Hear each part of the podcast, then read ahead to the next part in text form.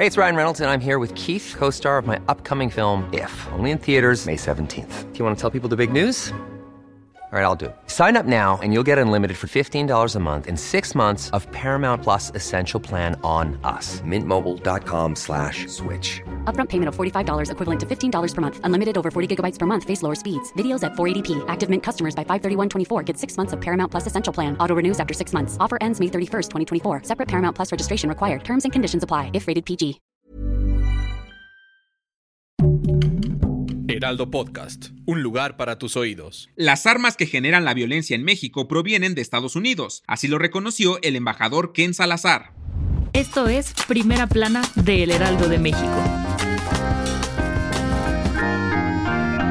El representante de Estados Unidos en México, Ken Salazar, dijo que cerca del 70% de las armas que llegan al país provienen de Estados Unidos y que ambos países deben trabajar como socios para combatir el tráfico de armas, además de invertir para tener una frontera más segura. Mencionó que en su país se hará lo máximo para que esas armas no crucen la frontera. Se reconoció que el tráfico de armas es un problema grande en los Estados Unidos. Sin embargo, la mayoría de armas que hacen violencia aquí en México llegan de los Estados Unidos. Luis Rodríguez Bucio, subsecretario de Seguridad Pública de la Secretaría de Seguridad y Protección Ciudadana, dijo que se requiere una mayor seguridad e inspección en la frontera, porque el tráfico de armas tiene una constante evolución en sus esquemas de compra y venta, así como en el mecanismo de suministro de municiones. Y Cristina Planter, directora general de Asuntos Políticos de la Secretaría de Relaciones Exteriores, detalló que se han decomisado más de 47 mil armas de fuego, o sea, un 65% más que la administración pasada. Si quieres estar bien informado sobre las elecciones del próximo año, no te pierdas la cobertura Ruta 2024 a través de todas las plataformas de El Heraldo de México. Escríbenos en los comentarios qué te parece este episodio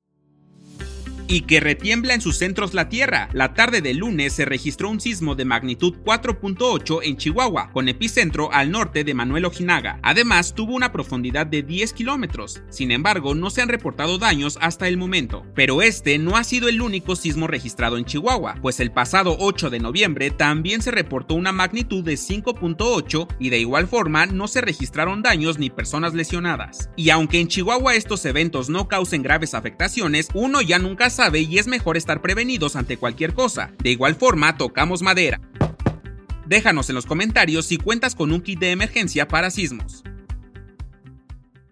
En otras noticias, dicen que lo bueno dura poco, y así le pasó a Luis Enrique Orozco, pues luego de tres cortos días siendo gobernador interino de Nuevo León, prefirió por el bien y paz de todos declinar al cargo que le asignó la Suprema Corte de Justicia de la Nación. Y es que la verdad, después de que Samuel lo negara y se hiciera todo el despapalle, seguro ya ni ganas le quedaron, y en su discurso final dijo que ojalá esta situación sirviera para que todos los involucrados mejoraran como seres humanos y aprendieran a hacer relaciones personales y políticas. En noticias internacionales, alerta roja. Se dice que detectaron una nueva cepa de COVID-19 que podría frustrar todos los planes de Navidad, y es que esta nueva variante fue detectada en julio de este año en una paciente de Dinamarca, y al parecer esta cepa mutó y se encontró un nuevo caso en el Reino Unido hace tan solo tres meses, así que ya sabes, nunca está de más cargar tu cubrebocas y tu gel antibacterial. Y en los espectáculos, la fe mueve hasta las montañas más grandes, así nos lo demostró Daddy Yankee, quien en su concierto del día domingo dio un anuncio en el que habló abiertamente de sus creencias religiosas. Y después de 33 años haciendo reggaetón de ese bien bailable hasta el subsuelo, dijo que por fin había encontrado su verdadero propósito en la vida, que es difundir la palabra del Señor. Así como lo escuchas, aunque la verdad no dejó muy claro de qué manera difundirá el mensaje. Así que en una de esas, igual y nos sorprende con un reggaetón cristiano. Déjanos en los comentarios si escucharías a Daddy Yankee en esta nueva versión.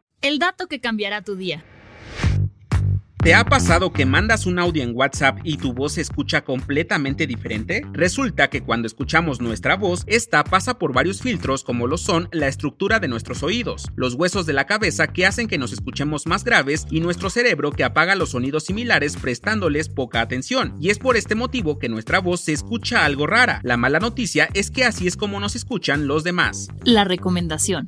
La música no solo son letras, notas y ritmos, sino que también es una herramienta para denunciar injusticias, provocar cambios o incluso ayudarnos a comprender la realidad en la que vivimos. Si quieres conocer la relación entre algunos de los grandes éxitos en nuestro país con los problemas que nos aquejan día a día, no te pierdas el nuevo podcast Bien Mex, en donde Osmar Rodríguez analiza canciones populares en México desde un ángulo político, social y cultural. Escucha un episodio nuevo cada semana a través de El Heraldo Podcast, en tu plataforma de streaming favorita. Yo soy Arturo Alarcón y nos escuchamos en la próxima. Esto fue Primera Plana, un podcast de El Heraldo de México.